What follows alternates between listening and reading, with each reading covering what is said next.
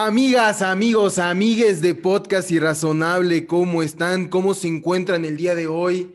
Yo estoy muy emocionado, muy contento. Después de algunas fallas técnicas, por fin se nos hizo estar grabando este bonito capítulo y como lo podrán estar viendo en el título, hoy no me encuentro solo, me encuentro con un gran compañero de lucha, un gran camarada, Jerónimo Zarco, el comunista más famoso de Internet, me atrevería a decir, o por lo mínimo de México. ¿Cómo estás, Jerónimo? Cuéntame. Muy bien, muy bien, muchas gracias, en serio. Este, me da mucho gusto estar aquí contigo y con tu audiencia, me da mucho gusto aquí poder platicar contigo. Y bueno, pues este, muchas gracias por, por el buen título que me diste. pero, pero pues sí, estoy muy contento de estar aquí, muy emocionado también. No hay de qué. Cuéntanos, para quien no ha visto todos esos noticieros, primeras planas que te han dedicado, ¿quién es Jerónimo antes de iniciar? Bueno, pues primeras planas tampoco me daría tanto crédito, pero pues miren, yo soy eh, un creador de contenido, digámoslo así, este, TikTok, Twitter me gusta mucho también, Instagram por ahí ando también, eh, pero sobre todo TikTok y donde agarro pues, la mayor parte de mi fama, entre comillas, es este, justamente por videos que hago alrededor de pues, difusión de la teoría marxista, eh, algunos videos alrededor del comunismo, del socialismo, pues de, de Marx, de Lenin, eh, y pues justamente pues me conocen ahí como pues un creador de, pues, pues sí, yo diría que sí soy el más popular en cuanto a seguidores, que se enfoca alrededor de, de, estos temas justamente. Eh, también pues básicamente pues eh, continué mi formación política en TikTok, pero en realidad he estado involucrado en espacios públicos y de discurso político desde hace pues como tres años casi. Eh, empecé en, pues, alrededor de como estas eh, pues, marchas eh, a favor de este, pues, reformas este, energéticas en cuanto a transición energética y bueno, justamente pues, este, enfocados en el cambio climático, y la crisis climática y la transición. Empecé en estos grupos, pues conocidos como Fridays for Future, sobre todo en México, y poco a poco, pues a, a través de pues, pues, adquisiciones de más conciencia de clase, de entender eh, pues, el marxismo y ir jalándome más hacia la izquierda, pues me fui separando de estos grupos hasta convertir no solamente, hasta convertir mi activismo climático en no solamente una cuestión de reforma, sino de revolución. Considero que pues, para lograr una verdadera transición energética en pro del cambio, bueno, pues del medio ambiente, mejor, no, no, no, del cambio climático, en pro del medio ambiente y de la clase trabajadora, no solamente se necesita pues reformar el capitalismo a un supuesto capitalismo verde, sino a un socialismo este, económicamente responsable, socialmente responsable y ambientalmente responsable.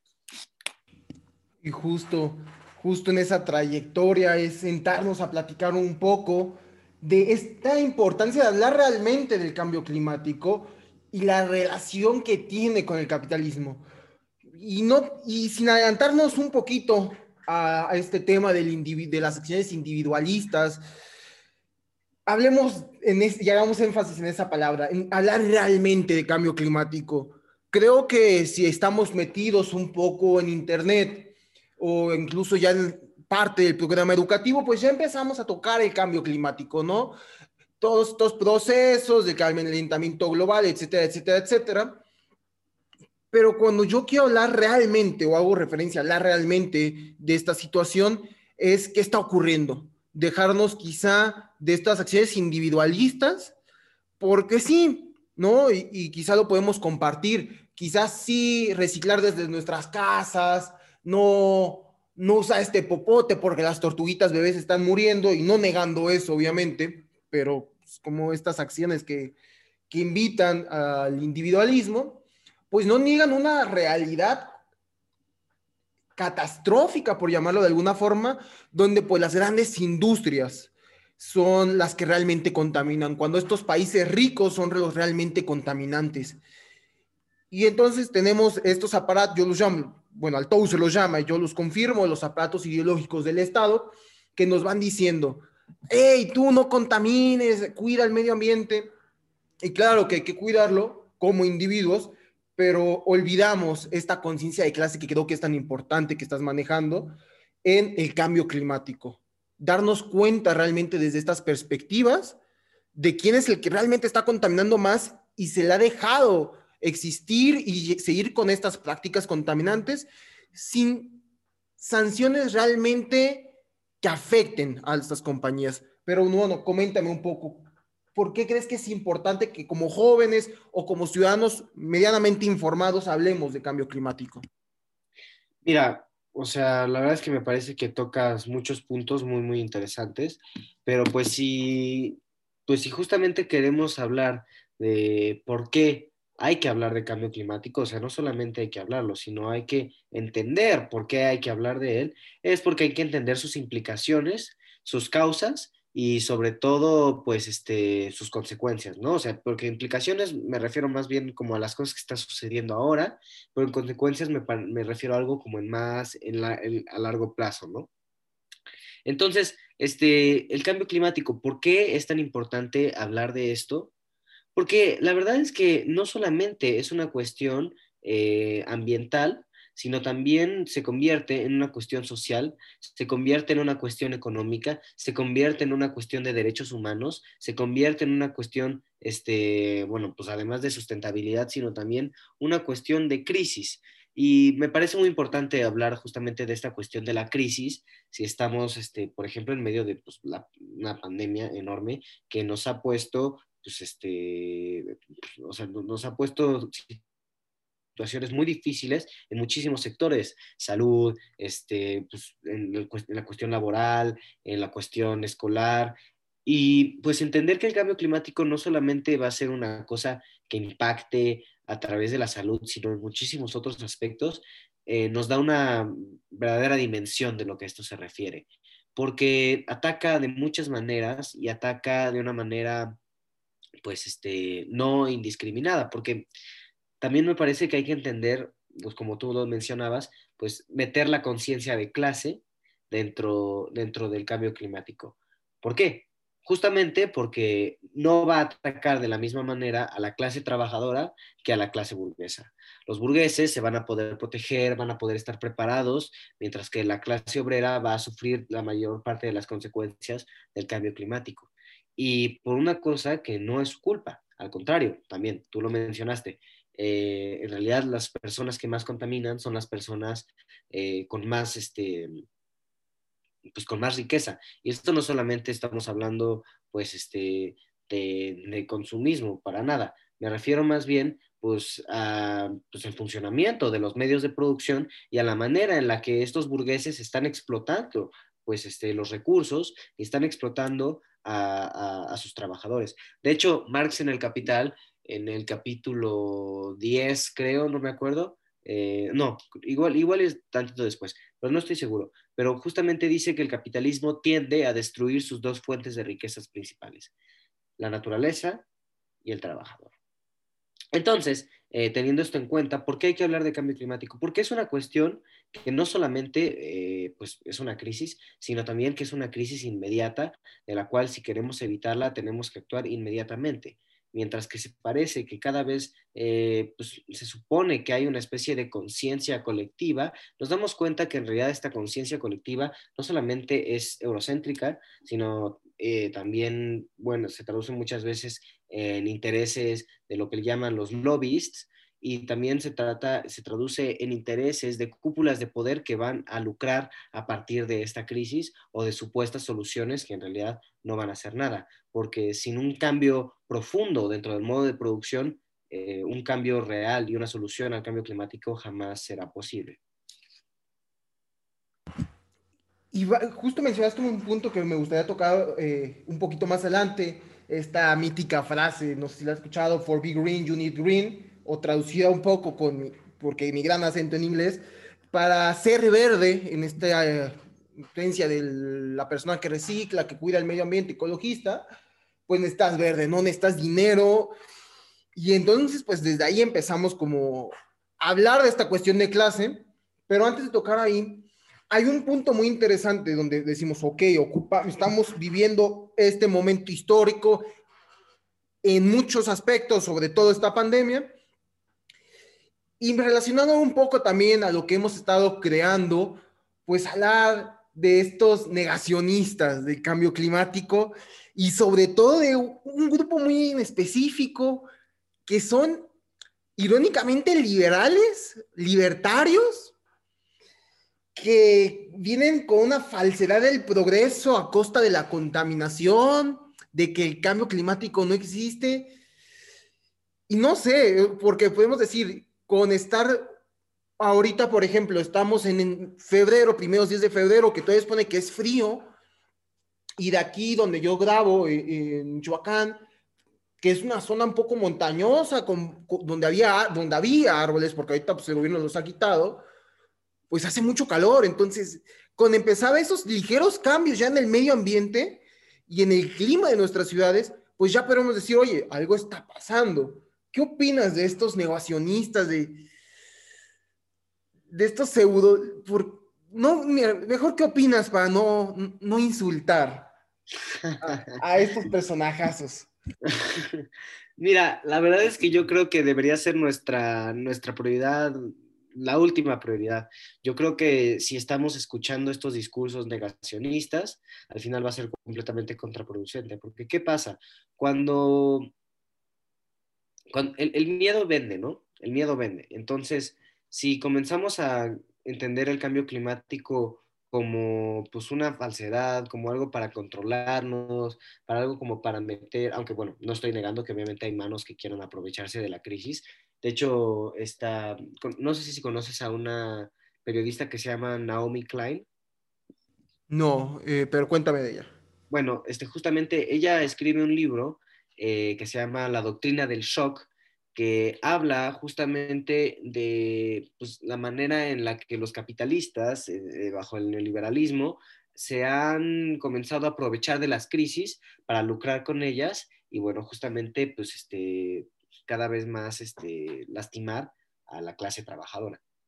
Pero bueno, ahí, ahí me, me desvío un poco. Eh, pero justamente hablamos de la cuestión eh, de que el miedo vende, ¿no? Entonces, si estamos escuchando y escuchando a estos negociacionistas, dándoles una plataforma, incluso si es para, entre comillas, este, pues, pues este, ganarles un debate, debatirles, cambiarles de opinión, en realidad lo único que vamos a hacer es popularizar más sus ideas. No hay que debatir si el cambio climático no es real.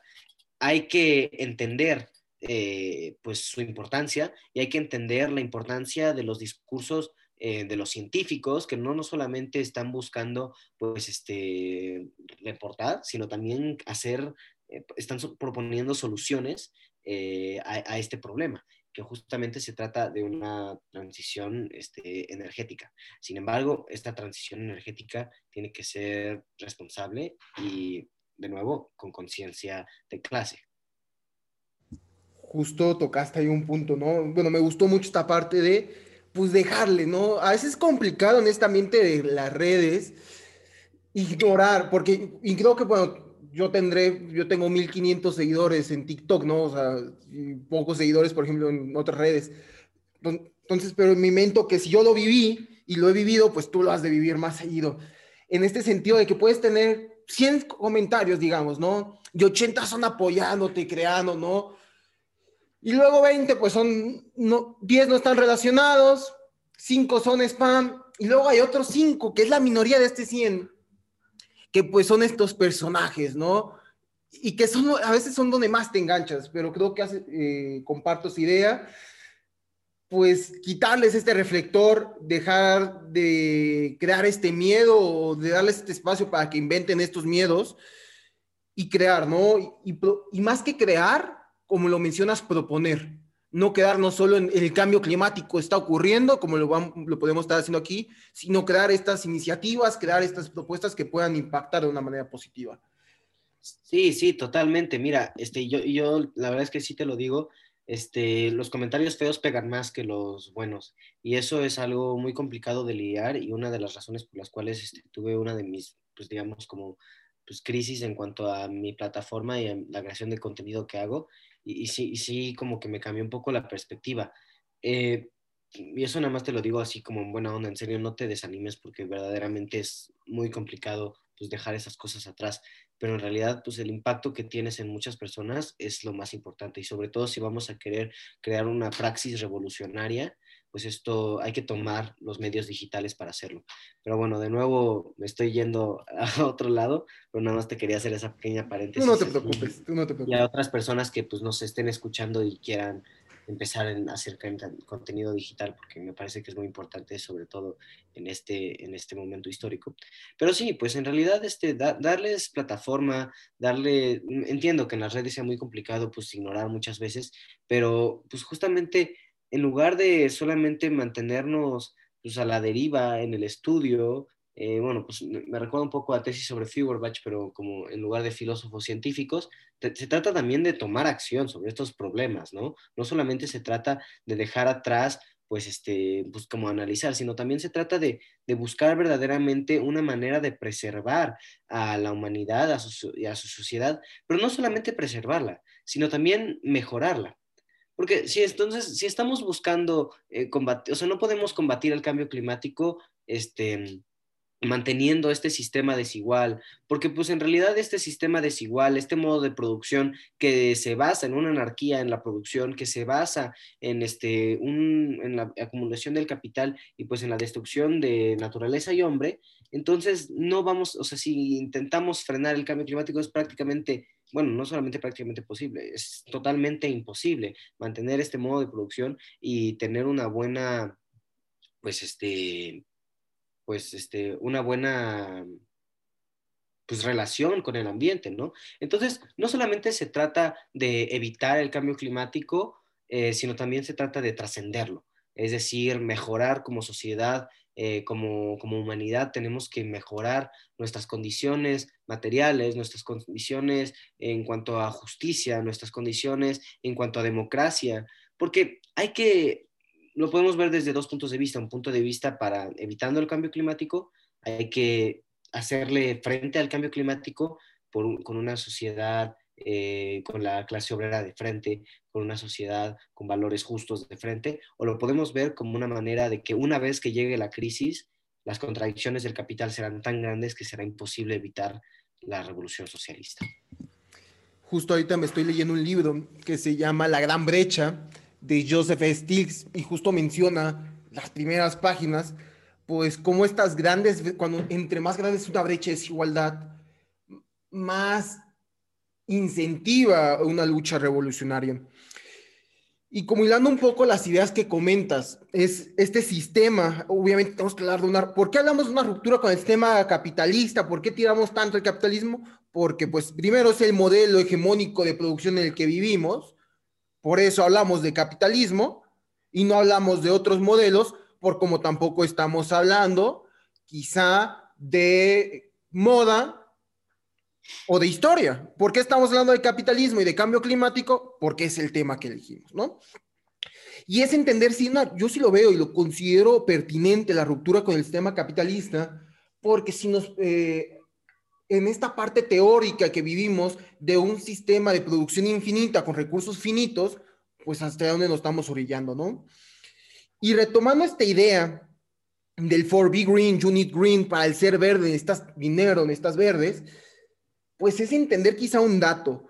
Los productos orgánicos, ecológicos, cuestan el, doble, un poco más del doble que un producto normal. Y entonces en el, un grueso de la población mexicana, latinoamericana, con sueldos míseros y donde inclusive podemos meter a la familia promedio estadounidense, que sus salarios y sus ingresos se han visto disminuidos, pues cómo ser ecológicos, cómo combatir este cambio climático, pues cuando no tenemos este green, cuando no tenemos este dinero. Sí, mira, la verdad es que esto, la verdad es un, un punto que tocaste muy interesante que se me olvidó desarrollar en ello, pero mira, yo creo que, bueno, lo platicábamos incluso antes del podcast, que no solamente hay que entender, bueno, pues en realidad que, esta cuestión de to be green, el ser verde, eh, pues ni siquiera es una verdadera, no existe realmente, porque individualmente no hay nada que puedas hacer para frenar la amenaza del cambio climático. Y esto también es una cosa que, de lo que hablábamos. El problema del cambio climático tiene que ver con una cosa estructural tiene que ver con algo que va más allá de la individualidad, tiene que ver con la producción, tiene que ver con la distribución, tiene que ver con el sistema económico y el modo de producción en el que vivimos, tiene que ver con la ineficiencia de los estados, tiene que ver con este, la explotación eh, de recursos, eh, que, no, que no se pueden resumir en solamente cuidar este, eh, nuestro uso de popotes, cuidar nuestro, nuestro pues el consumo de plásticos y justamente también el, eh, ser supuestamente eco-friendly, eh, de nuevo eco-friendly entre muchas comillas, este, pues cuesta dinero y cuesta mucho dinero. Y mira, pues si vamos a volver a retomar esta cuestión de clase, yo te voy a pues, rescatar otra cita que me parece muy interesante, que dice que la ecología sin lucha de clases es simple y sencillamente jardinería. Por supuesto, me encanta. Eh, yo lo manejo que para cualquier movimiento social, llamémoslo así, se ocupa esta conciencia de clase, ¿no? Para quién estamos luchando, para quién estamos creando todos estos movimientos y por supuesto sin una conciencia. Y es, va muy relacionado a este, eh, una investigación que trae Oxfam y pueden encontrarlo en otros portales, en National Geographic, el financiero, aquí en México también anduvo compartiendo esta información, donde el 1% más rico contamina más, eh, más del doble por, que 3.100 millones de personas más pobres. Entonces, estamos hablando que el 1% más rico que tiene el capital, que tiene el ingreso suficiente quizá para comprar estos productos orgánicos, pues sigue contaminando más, ¿no? ¿Y en qué afecta esto? Desde mi perspectiva, igual podemos debatirlo y ver qué ideas pues, podemos quedar aquí. Cuando hablamos y remitimos mucho este individualismo, porque es las ideas que se venden, ¿no? En tu casa traen tres botes de basura, ¿no? Orgánica, inorgánica y reciclable. No compres popotes, no compres plásticos, ¿no? Que si a mí me lo permiten, eh, antes de comprar en Walmart, pues en el propio mercado, pues tú ibas, las personas no iban con sus bolsitas de plástico al mercado, iban con unas bolsas de, un tejido, no sé cómo se llama este tejido, eh, o con, las con estas canastillas metálicas, y ahí ponían las cosas, ahí ponían las frutas, ponían las verduras, ponen eh, los quesos que se compran. ¿Y qué creen? Pues Arturo Elías Ayub que se levanta a las 5 de la mañana a escribir su libro, Gracias que me casé con la hija de Carlos Slim para ser millonario, Patricia Armendáriz o cualquier eh, personaje de las élites económicas de su país, pues no va a estos mercados. Ni siquiera manda a los empleados o las empleadas domésticas que tengan en casa, las mandan al mercado, las mandan al Walmart, las mandan a estos centros, a estos supermercados que sí contaminan. Creo que es muy importante esta conciencia de clase entender cómo los estratos más bajos o los estratos medios y bajos, pues no son los grandes causantes de contaminación. Hay que repetirlo mucho porque se repite mucho las acciones individuales cuando las acciones individuales no están haciendo la lucha completa. No sé qué opines. No, no solamente no están haciendo la lucha completa, o sea, si lo estamos viendo en términos comparativos, hacen prácticamente nada de lo mínimo que funcionaría, pues yo lo veo de dos partes, de una cuestión de conciencia a través del cambio climático, no de clases, sino del cambio climático, pues saber que existe, pero también nos da como esta falsa idea de que estamos haciendo algo al respecto, cuando el problema es algo mucho más grande, de lo cual no podemos verdaderamente enfrentarlo si lo estamos haciendo a partir de acciones individuales.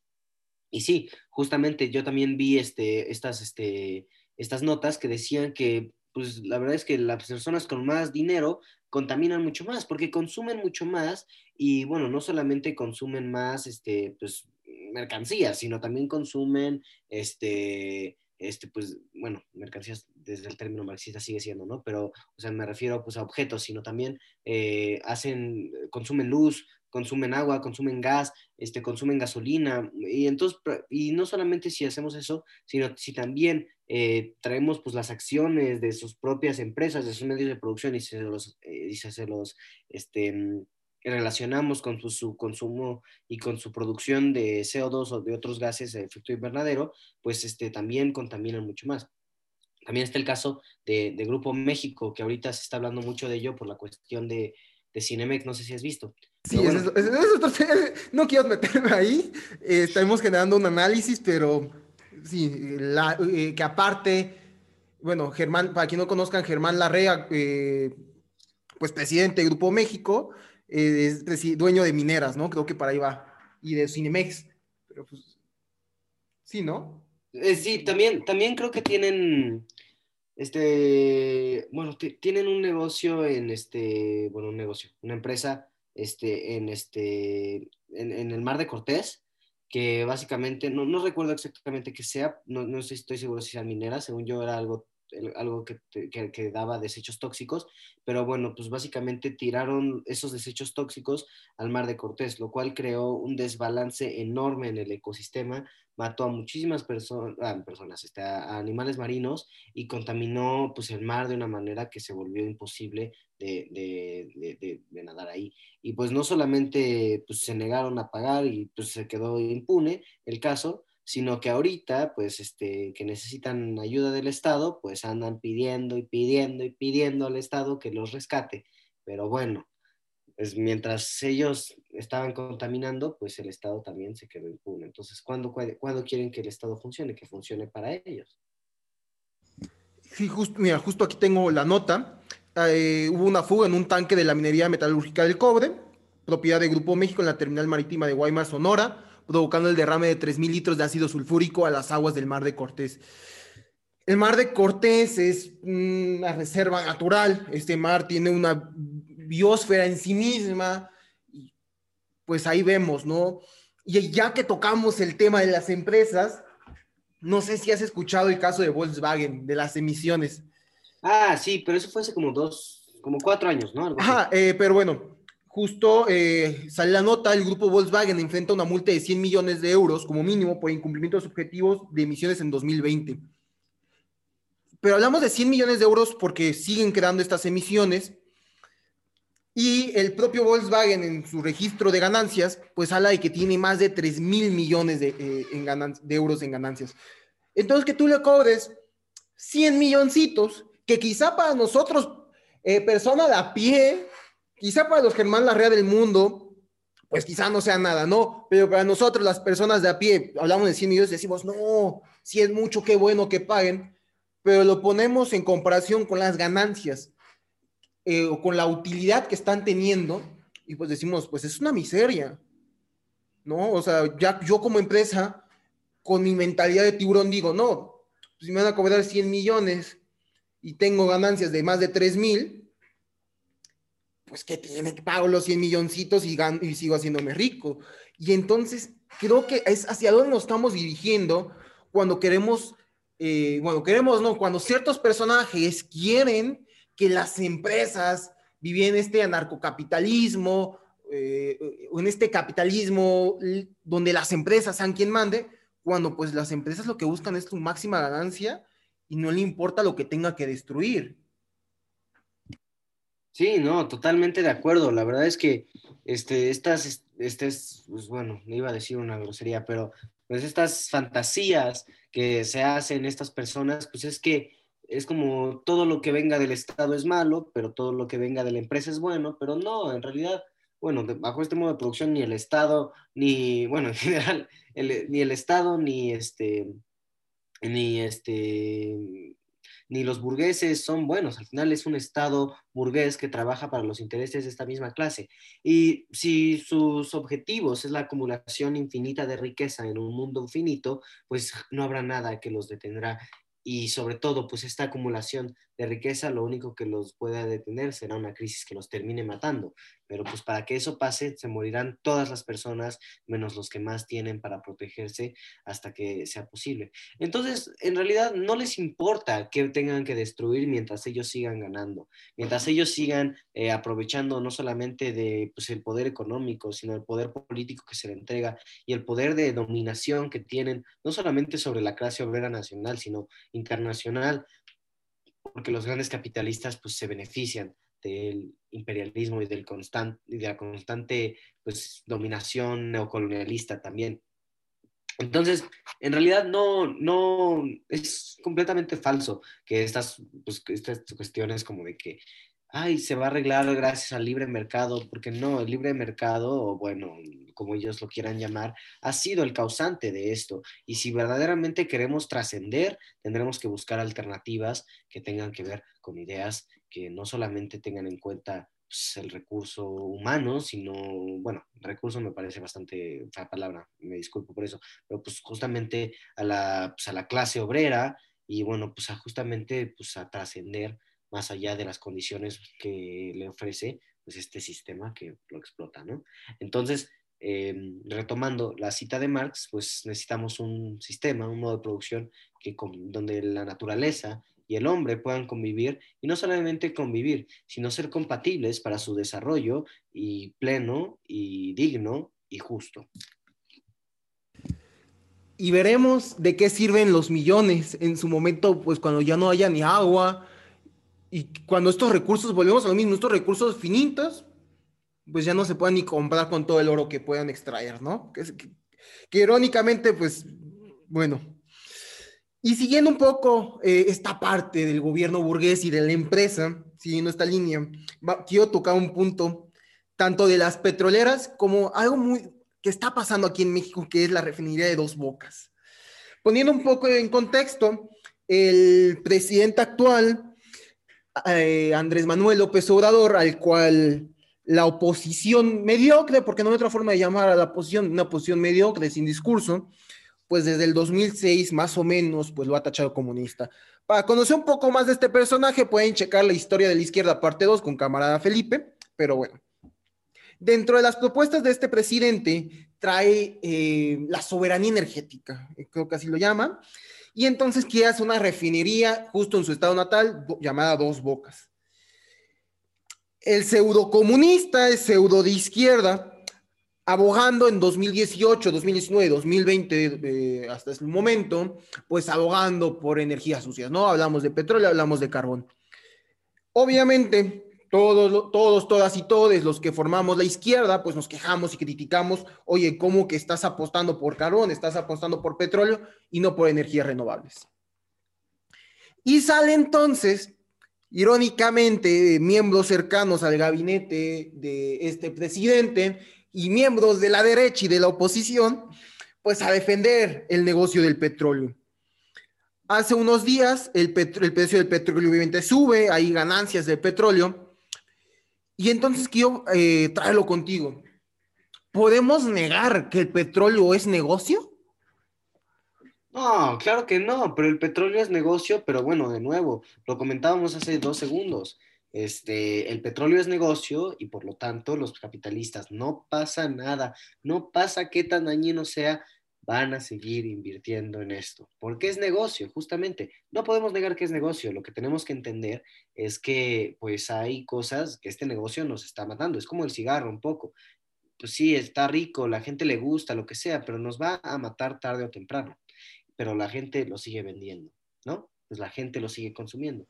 Entonces el petróleo pues, nos va a destruir con su humo, igual que el, que, el, que el cigarro, nos va a estar destruyendo, va a estar calentando nuestro sistema, pero como vende, pues gana, ¿no? Y bueno, comentando a la cuestión de dos bocas, pues sí, justamente, este, bueno, en un intento de recuperar una soberanía energética en oposición a la reforma energética de Peña Nieto, este, pues sí, estamos intentando pues refinar nuestro propio petróleo y hacer nuestras cosas, pero lo que AMLO no llega a entender, pues es justamente que, eh, que esta soberanía energética tiene que ir por otro lado, tiene que ir por un lado renovable, justo, transitorio, que no solamente vaya a pues, bueno, ser mejor y pues en una cuestión ambiental, sino que también va a ser sustentable de una parte económica y de una parte social. Entonces, eh, la refinería de Dos Bocas a mí me parece un, un, un, error, un proyecto que hubiera estado bien hace 20 años, que hubiera estado muy bien hace 20 años. Sin embargo, ahorita nos estamos encontrando en un momento de, donde se necesita acción, justicia climática y sobre todo una transición este, justa que vaya a llegar a, a una verdadera, a, evitar, a evitar hacer pues, este, nuestras energías por negocio, sino por necesidad y desarrollo humano. Eh, porque en realidad el, progreso científico, el progreso y tiene que estar a favor del desarrollo humano y de su condición humana, no tiene que estar a favor de pues, el capital y de, este, y de la ideología hegemónica y dominante. Y si me lo permites, esta falsedad del progreso que eh, se crea el progreso cuando hablamos de la revolución industrial que empezó a ver estas alzas en la contaminación. Dice, no, pero es que fue por el progreso, sí se contaminó, se contaminó poquito, pero fue por el progreso, conseguimos esto, esto y esto y esto. Pues, entonces, eh, justo pues en México vivimos una dictadura eh, llamada el porfiriato, donde hablábamos de orden y progreso, pero pues había esclavos, ¿no? En 1910 se acaba la dictadura, pero estamos hablando que en el siglo, eh, principios del siglo XX, final del siglo XIX, pues vivíamos esclavos por el bien del progreso. Es entender entonces, como lo dices, claro que es negocio, claro que deja dinero, no estamos peleando eso, todos sabemos que es un negocio medianamente rentable, pero no es de ninguna manera sustentable en el sentido social y ecológico. Y creo que, bueno, era justo tu tweet y lo platicaba con camarada Felipe. ¿Qué gana realmente de que López Obrador fuera comunista, fuera de izquierda, para primero expropiar a Salinas Pliego, lo manejabas tú, y ya posteriormente enfocarnos en energías renovables? ¿Qué ganas, de verdad? Pues sí, la verdad es que sí. ¿Qué, qué, ganas de que el AMLO fuera este, pues lo, que, lo que tanto teme la derecha, ¿no? Exacto, lo manejábamos con Felipe, en Historia de la Izquierda, parte 2. Al final, eh, yo lo manejé, había tanta propaganda desde el 2006, no, AMLOS de izquierda, AMLOS comunistas, shalala, shalala, shalala, que pues termina siendo un subconsciente, para bien o para mal, dependiendo a qué ideas estés a favor o qué tanta propaganda yankee te hayas comido, pero pues al final pues es una completa decepción. Y justo eh, dan unos datos porque eh, me puse un video de un personaje nefasto, de que decía, no, un, un, grado ha subido, hemos subido un grado desde hace muchos años y no ha pasado nada, ¿no? Y, una doctora dice, pues sí, pero incluso un grado en el cuerpo humano, pues cambia la diferencia en tener fiebre o no. Sí, no, o sea, la verdad es que no nos damos, o sea, la verdad es que la cuestión es una cuestión de escala, ¿no? O sea, yo creo que también democratizar pues este, la educación climática y pues el conocimiento científico va a ser esencial para la lucha contra el cambio climático, porque pues si uno no tiene el apoyo del pueblo, si uno no tiene la conciencia del pueblo al problema que nos estamos enfrentando y que nos vamos a enfrentar, eh, bueno, que, va, a ser enorme, mucho más grande de, de, lo que podemos imaginar ahorita, incluso dentro de una crisis eh, económica, social y de salud como la que vivimos ahorita, eh, sin esta educación, eh, pues, pues ¿cómo, ¿cómo, vamos a lograr resolver este problema? Porque al final las cosas se mueven, de, nuevo, como una crítica a la sociedad individual con la de la que platicábamos, pues este, las cosas cambian a través de colectivos, de grupos, no cambian a través de pequeñas acciones, porque, porque el cambio no está en uno mismo, el cambio está en, en, la conciencia de clase, está en, en, las masas, está en el esfuerzo popular, eh, y pues sí, ¿no? Entonces, este, pues es una cuestión de cúpulas de poder y cómo mover estas, cómo cambiarlas, etcétera, etcétera. Pero bueno, entonces, sin democratizar este sentido eh, científico, climático, eh, entonces un grado nos parece muy poco, o un grado nos parece mucho, o, cuáles son las consecuencias de este pequeño grado. Y podemos atacar, bueno, más bien entender el cambio climático desde muchas, desde muchas perspectivas, desde el permafrost en Siberia, que pues es básicamente este suelo eh, congelado, que bueno, a partir, pues este, se crea un ciclo de retracción, eh, donde básicamente pues el, el, el sol eh, calienta, bueno, a través del pues, el calentamiento global, el permafrost se, se, se derrite, lo cual libera bacterias que crean gases a efecto invernadero, lo cual calienta más, se derrite, crea más gas y continúa, continúa, continúa con el cambio climático. Por otra parte, tenemos a los glaciares, que va a subir la, la, temperatura, van a derretirse estos glaciares, va a subir este, eh, el nivel del mar, va a arrasar ciudades, incluso islas enteras, pueblos enteros, eh, me refiero con pueblos, hay países enteros, eh, a ciudades, donde la verdad es que los que más tienen son los únicos que se van a ver pues protegidos o beneficiados, porque incluso, de nuevo, como lo platicamos, a partir de estas crisis, la gente, y bueno, lo podemos ver muchísimo, este, incluso dentro de esta pandemia, que creo los 10 hombres más ricos de Estados Unidos este, ganaron una cantidad de dinero enorme a, a, partir de esta crisis a través de pues, invertir en negocios que matan, y pues invertir y bueno, pues también con la cuestión de la patente de la vacuna, ¿por qué no es accesible en todas partes? Porque la patente no se ha liberado. Las, las farmacéuticas no son heroínas en este momento, pues los científicos lo son, pero las, las farmacéuticas lo que quieren es ganar dinero a partir de esta crisis. Entonces, pues tenemos que democratizar el conocimiento y tomar, pues bueno, la hegemonía cultural para verdaderamente hacer una revolución científica, socialista, popular y justa para enfrentarnos contra este cambio climático que nos enfrenta tanto. Bueno, que, bueno no, no nos enfrenta, nos amenaza más bien. Mencionas gran parte, ¿no? Y, concuerdo contigo completamente, es esta parte de una educación climática, ambiental, que genera esta conciencia sobre todo en las clases populares, que somos la mayoría, y que podemos definir el rumbo, ¿no? Desde como consumidores, desde el rumbo de quienes están ah, eh, generando estos efectos, hablando pues de este 1% más rico. y confiemos, eh, cada vez yo digo que se ve más jóvenes, hombres, mujeres, y saliendo de este, personas no binarias, eh, saliendo también de esta binariedad colonial, y que justo pues estos países ya no solo colonialistas, sino imperialistas, como para meter dentro del eurocentrismo a Estados Unidos, que con el cambio climático en las zonas frías, pues han visto beneficiados, ¿no?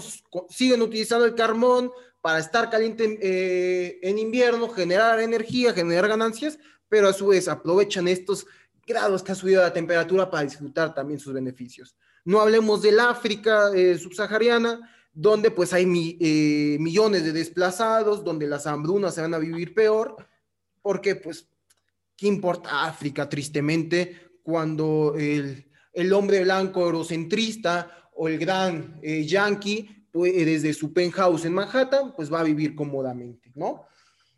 Sí, no, déjame te digo, justamente, pues la verdad es que, este, al igual que el falso mito de que la pandemia nos pega a todos, sí nos pega a todos, pero no al mismo nivel, sí el virus contagia a todos, pero hay personas que se pueden contagiar más fácilmente que otras, el cambio climático es igual, ataca por clase y de manera diferente, pues al final eh, la clase proletaria, pues a través de, por ejemplo, vivir pues en lugares menos elevados, porque muchas, bueno, aquí curiosamente en, muchas veces las, las sierras son más populares que, que, otros, pero en muchos países pues vivir en las sierras es mucho más este, caro, mucho más privilegiado, eh, pues, pues, a través de los niveles del mar se van a cuidar, eh, proyectos que van a proteger pues este, vecindarios ricos, eh, donde van a tener inversiones, y también hay que preguntarse por qué no, bueno, de nuevo, regresando como, como a AMLO tantito, pues esta cuestión de soberanía energética, ¿por qué los países africanos justamente no tienen esta soberanía?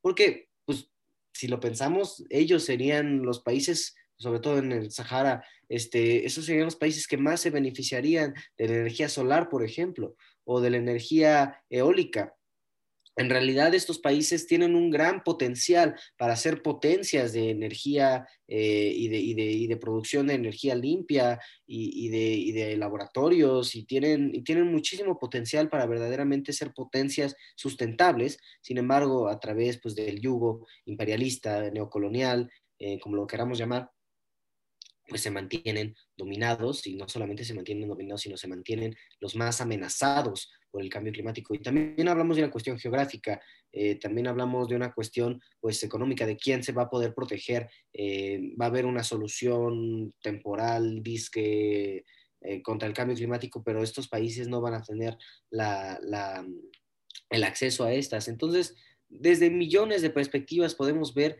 que el problema del cambio climático es un problema fundamentalmente pues este, desigual, ¿no? O sea, no, no va a afectarnos a todos de la misma manera y eso no solamente lo podemos ver, o sea, en, un largo plazo, sino también, la verdad es que hay que entender también que el cambio climático lo estamos viviendo ahorita, o sea, Australia, eh, California, eh, la cantidad de, de, tormentas que ha habido, eh, el, el, las, las, el, frío tan enorme que ha habido en algunas partes de Estados Unidos. Y bueno, pues también te menciono este, ejemplos pues, este, de, países, este, pues, potencias, porque pues, ¿qué, estarán viviendo en otros países, pero que los medios no están cubriendo? Exacto. Eh, justo pues en el 2020 iniciamos ya noticia, ¿no? Como eh, Australia estaba en llamas, luego pues Brasil estuvo en llamas también. ah, también en el Amazonas, claro. Y no fue tanta noticia como los cualitas de Australia, pero... O mira, pues te, te digo otra cosa, pues fue más noticia eh, Notre Dame. Exacto, ¿no? Eh, ¿A qué nos remitimos? Pues a, a estas tendencias, continuamos con estas tendencias eurocentristas, inclusive en nuestro propio continente.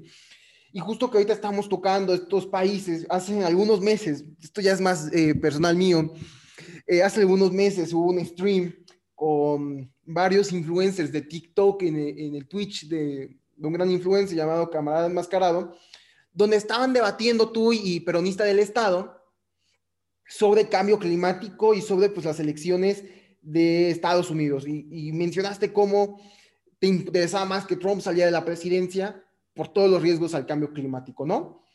Sí, sí. Y entró Biden a la presidencia, realmente el panorama con, yo lo, voy a, yo lo reafirmo, la segunda potencia, porque China ya lo rebasó, eh, pero por lo menos la primera potencia en nuestro continente, y con la influencia que todavía puede mantener el viejo tío Sam, el cambio climático se va a combatir. ¿Cómo ves esta perspectiva desde este gobierno que entra? Mira, la verdad es que de nuevo, este, las soluciones de, bajo este modo de producción son, son temporales, son pequeñas cosas que solamente retrasan lo inevitable y también a través de resultados, este, pues el Acuerdo de París no ha dado prácticamente nada. Sin embargo, pues sí se ven esfuerzos eh, y sobre todo se ven ciertas, pues, pues, este, pues sí, cuestiones reformistas, sí, para que te miento, pero bueno, en este momento, pues para, para proteger a los más vulnerables, pues tantito reformismo nunca hará, bueno, sí hará daño, pero bueno, tú sabes a lo que me refiero. a lo que me refiero. Y que, pero pues la verdad es que yo sí veo intenciones por parte del gobierno de Biden de por lo, por lo menos intentar hacer una transición o por lo menos eh, no solamente negar lo, los verdaderos problemas, sino también tomar ciertas acciones a través de esto. Y mira, la verdad es que yo socialdemócrata no soy y le tengo bastante repudio a esta idea, sin embargo, creo que bajo este contexto y sobre todo bajo el contexto estadounidense, algunos esfuerzos como lo son el Green New Deal eh, de Ed Markey, Bernie Sanders y Alejandra Ocasio Cortés, me parece que tocan una cuestión muy, muy importante, de la cual curiosamente no hemos hablado tanto, que es la cuestión de la transición democrática y justa. Porque mira, este, a mí me parece que hablar de transición puede, puede ser un concepto fácil, ya es como dejamos atrás, y yo creo que esta es una justamente de la razón número uno por la cual me separé de estos grupos eh, como pues socioliberales que son como Fridays for Future y así, porque pues están, están pidiendo transiciones, este, transiciones energéticas pero sin ningún tipo de conciencia de clase, a través de pues justamente pues una perspectiva eurocentrista que pues no, no, tiene en cuenta pues las luchas de pueblos originarios, no tiene en cuenta las luchas este, mm, este, pues, antiimperialistas, que no tienen en cuenta pues, estas luchas este, socialistas, porque pues, justamente se mantienen al modo de producción capitalista, ¿no? Entonces, este, esta cuestión de la transición. Ellos piden, por ejemplo, que, que de un día para otro ¡pum!, destruyamos totalmente la industria fósil, lo cual suena bien, pero sin embargo todas estas personas que se quedan sin trabajo, todas estas personas que se quedan sin manera de vivir, sin subsistencia, tenemos que democratizar los, este, los espacios de trabajo, este, las energías, tenemos que democratizar eh, y socializar pues estos medios de producción que, que en realidad como te digo, tenemos que trascender del problema que hay ahorita eh, a través de esta transición energética a energías renovables, este, amables con la naturaleza, amables con el hombre, amables con sus comunidades. pues hay que, hay que verdaderamente pensar en los empleos, en las capacidades, eh, en los jubilados. Tenemos que pensar en una cosa más global. Y yo creo que este proyecto del Green New Deal, aunque falla en muchas cosas, sobre todo pues, en la socialización de los medios de producción eh, y pues en, el en mantener, en, mantener pues, ciertos proyectos imperialistas, me parece que es un buen primer esfuerzo para verdaderamente entender eh, pues, no solamente la creación de empleos, sino también pues, pues la transición de unos a otros, ¿no? Sin embargo, me parece pues que, que, hasta cierto punto el, el, gobierno de Biden puede ser, eh, sobre todo con la Cámara ahorita por los demócratas, puede ser que tomemos un primer esfuerzo a partir de aquí y bueno, a través pues de justamente la hegemonía de Estados Unidos, que algunos otros países tomen este rumbo. Sin embargo, hay que tener en cuenta, pues ahorita sueno muy socialdemócrata, muy progre, lo que sea, sin embargo hay que tomar en cuenta que aquí la lucha no termina. Eh, aunque haya un esfuerzo socialdemócrata por la transición de empleos, por la transición de, energética, en realidad bajo el capitalismo no va a haber una solución al cambio climático. Por eso hay que tener de frente nuestros principios, tener enfrente nuestros, nuestros, este, nuestras verdaderas intenciones, que es justamente derrocar al sistema capitalista en nombre del pueblo, del proletariado y de, y de, y de la naturaleza y del medio ambiente. ¿no? Entonces, el Green New Deal es una solución temporal eh, que nos va a servir para tomar cierta conciencia a través del cambio climático, pero no es la solución. La solución es el derrocamiento de la sociedad actual a través del derrocamiento del modo de producción capitalista. Sí, bueno, igual retomando varias ideas, ¿no? Eh, ¿Por qué primero es importante hablar de lo que puede pasar en Estados Unidos? Porque pues hablando precisamente más de nuestro continente, México, eh, Centroamérica, Latinoamérica, pues somos países en la mayoría sí subordinados a las ideas y a las imposiciones que pues diga el tío Sam. Entonces, si el tío Sam viene y dice, no, el cambio climático no existe, pues tristemente sí hay grupos eh, que creen esas falacias y pues la replican en sus países. Por eso en, un país más, eh, más importante, por lo mínimo del lado occidental, vamos a dejarlo ahí, eh, que diga que el cambio climático no existe afecta más. Por eso creo que es importante tocar este tema. Como bien dices, no, eh, no es caer en el infantilismo, a mí me encantan estos inclusive eh, lo platicaba la semana pasada con Bruno, estos infantilistas que traen el libro debajo del hombro, sudado ya de tanto que lo cargan, pero que realmente no accionan, ¿no? Que sí caen en el infantilismo de decir, no, la transición a energías eh, renovables va a ser así de rápido. Pues no, claro que no, porque entonces todos estos trabajadores se quedan sin empleo y ¿qué hacemos con ellos, no? Seguimos aumentando la brecha de desigualdad. ¿Qué? Vamos a hacer la revolución socialista ¿Cómo la eh, hay un montón de proletariados en México y en Latinoamérica, vamos a hacerla? Pues no, no funciona tan fácil, ¿no? Entonces, si fuera tan fácil, pues ya todos habríamos hecho revolución, ¿no? Realmente, como bien dices, es una, es una transición, primero, volver a esta parte social, socializar estos medios de producción energéticos, las petroleras, y a partir de ahí empezar a un giro al, a la industria energética, ya no al petróleo, sino a estas energías renovables. Pero no podemos llegar de tajo porque si llegamos de tajo, pues tristemente la brecha de desigualdad va a aumentar más y entonces en ese aumentar más, estos grupos de poder que financian, financian campañas, financian eh, políticas y financian ejércitos, pues nos van a terminar tirando. Entonces, pues es a seguir trabajando, a seguir creando y para empezar y para cerrar estas ideas antes de traer como conclusiones, ¿qué podemos proponer?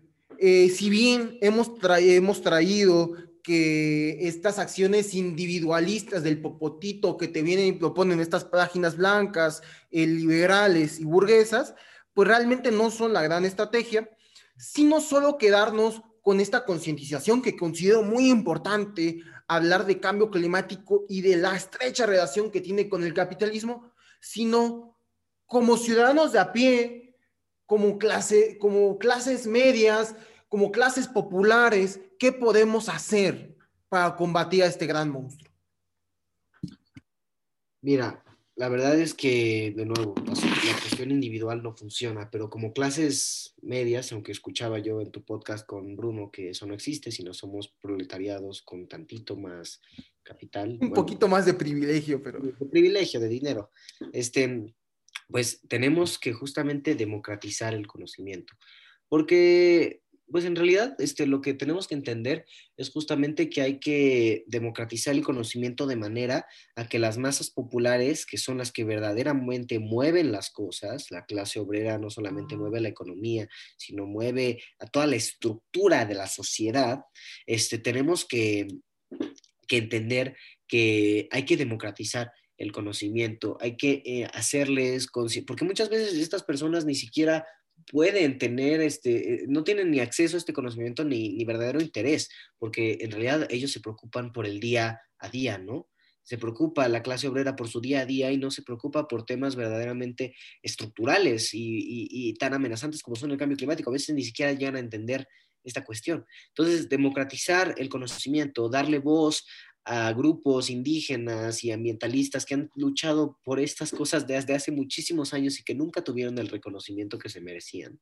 Y también hay que, este, bueno, pues además de esparcir la conciencia de clase como cualquier vanguardia eh, eh, y, y, bueno, militante eh, comunista debería, tenemos también que presionar eh, por las cúpulas de poder para verdaderamente cambiar las cosas. Tenemos que alejarnos de problemas identitarios y de culpa que tenemos, eh, que justamente se traducen en acciones individuales inútiles, eh, y verdaderamente empujar por cosas estructurales, empujar por legislación o mejor aún, empujar por una revolución socialista con conciencia climática. Justo ahí me encanta esta parte. Eh, sí, socializar la educación es vital para poder crear cualquier movimiento, generar esta conciencia, combatir una alienación, pues desde eh, estos aparatos ideológicos del Estado, ¿no? O desde esta hegemonía cultural que las clases dominantes pues imponen, pues sí es socializar la educación, sí crear una educación ambiental, no liberal, no blanca burguesa, sino esta educación ambiental que socializa, y que desde entonces, desde nuestras comunidades, desde nuestras poblaciones, podemos empezar a impactar. Aparte, yo quizás sí propondría, no como acciones individuales, porque volvemos a lo mismo, no funcionan, un solo individuo ante la gran masa capitalista, pues no funciona, pero sí en colectivos, sí en colectivos empezar a movernos, empezar a impactar nuestras comunidades en este sentido ambiental. Claro. Si, si, no, si es verdad que una casita y que hay, y que hay que evitar, sí reciclar, pero entender que no basta, porque podemos decir, no, no, puede caer un poco este discurso de es que el popote no sirve, no, sí sirve, pero no impacta al monstruo. Claro que hay que hacerlo, pero no impacta al monstruo del cambio climático y mucho menos al del capitalismo, porque un popote de estos reutilizables hace unos años te costaba un precio y ahorita están por los eh, cielos. ¿Por qué? Porque se capitalizó. Entonces, sí invitar a generar esta conciencia de educación ambiental, sí crear estos círculos de debate, pero justo como platicábamos con Bruno, pues si lo hablábamos en ese momento de ser joven y revolucionario y de la acción comunista, no solo basta con la teoría, sino sí salir con nuestros grupos de amigos, con nuestros familiares, con nuestras comunidades, a empezar a impactar nuestra comunidad para crear comunidades verdes, que sí sean sostenibles no solo no se queda en el acto individualista, sino se empieza a formar el, el, actuar de la masa popular. Sí, no, totalmente de acuerdo, completamente de acuerdo contigo.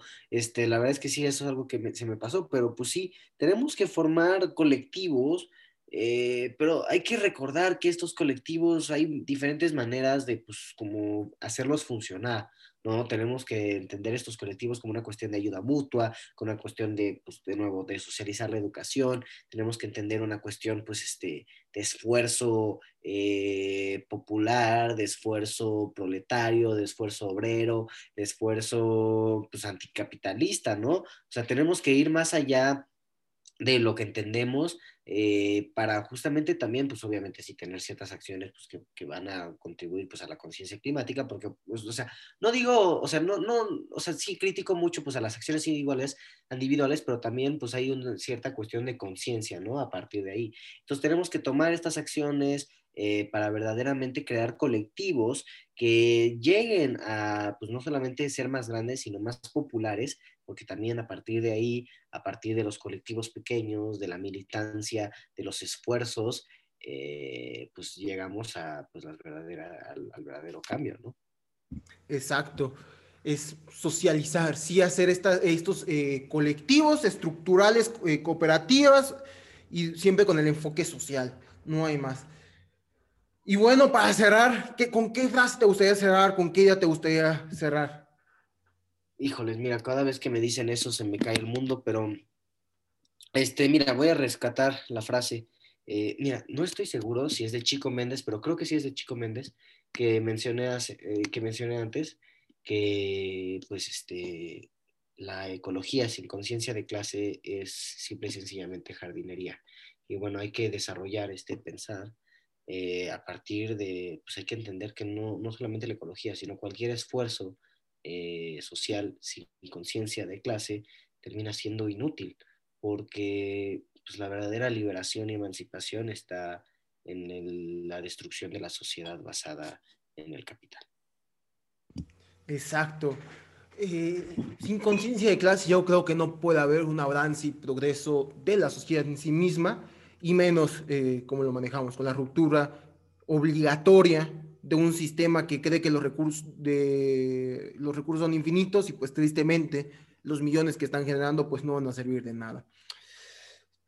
Yo simplemente cierro generando esta invitación como la estamos haciendo, a seguir generando conciencia, a seguir trabajando nuestras comunidades y como pues lo hemos venido trabajando desde Podcast Irrazonable, desde abajo a la izquierda y hasta la victoria, venceremos, no hay otra forma, a seguir estando al pendiente de lo que hacen estos grupos de poder. Ahorita me voy enterando que pues en México 10 mineras buscan el control de 630 mil hectáreas para la explotación y que ahorita en el propio istmo, eh, pues miembros civiles eh, de la sociedad civil, comunidades indígenas o eh, obreras, campesinas, pues están siendo atacados por la Guardia Nacional para explotar a través de CFE la zona. Entonces, estar pendiente de lo que hace nuestro gobierno, ser críticos, ser políticos, no tenerla la política, no tener miedo al, a ser militante de una causa y luchar por la causa. Muchísimas gracias, camarada, por estar aquí. Tus redes sociales, ¿dónde te podemos seguir? ¿Dónde te podemos encontrar? Ah, pues buenísimo. Pues mira, la verdad es que tengo un desastre ahí con las redes sociales, todas con nombre diferente, pero me pueden encontrar como Jerónimo Zarco en este en Twitter, todo junto, este, con J y Z, eh, como Zarco.Jerónimo en Instagram, aunque seguramente si nada más ponen mi nombre me, me, encuentran, y en TikTok como Camarada Jerónimo. Este, pues, muchísimas gracias en serio por esta invitación, a ti, a tu audiencia. Eh, gracias por pues, escucharme, muchas gracias por este, invitarme a este proyecto tan padre que tienes, que disfruto mucho escuchar. Eh, y pues verdaderamente, pues ojalá sí, yo también termino con eso, una invitación pues al esfuerzo eh, colectivo, popular, para, para encontrar una sociedad mejor que conviva entre naturaleza y hombre. Como dijiste, hasta la victoria siempre. Y no se preocupen, las redes sociales las van a encontrar aquí abajito. Sean disruptivos, sean irrazonables, sigamos accionando y nos vemos la próxima semana en otro capítulo más de Podcast Irrazonable.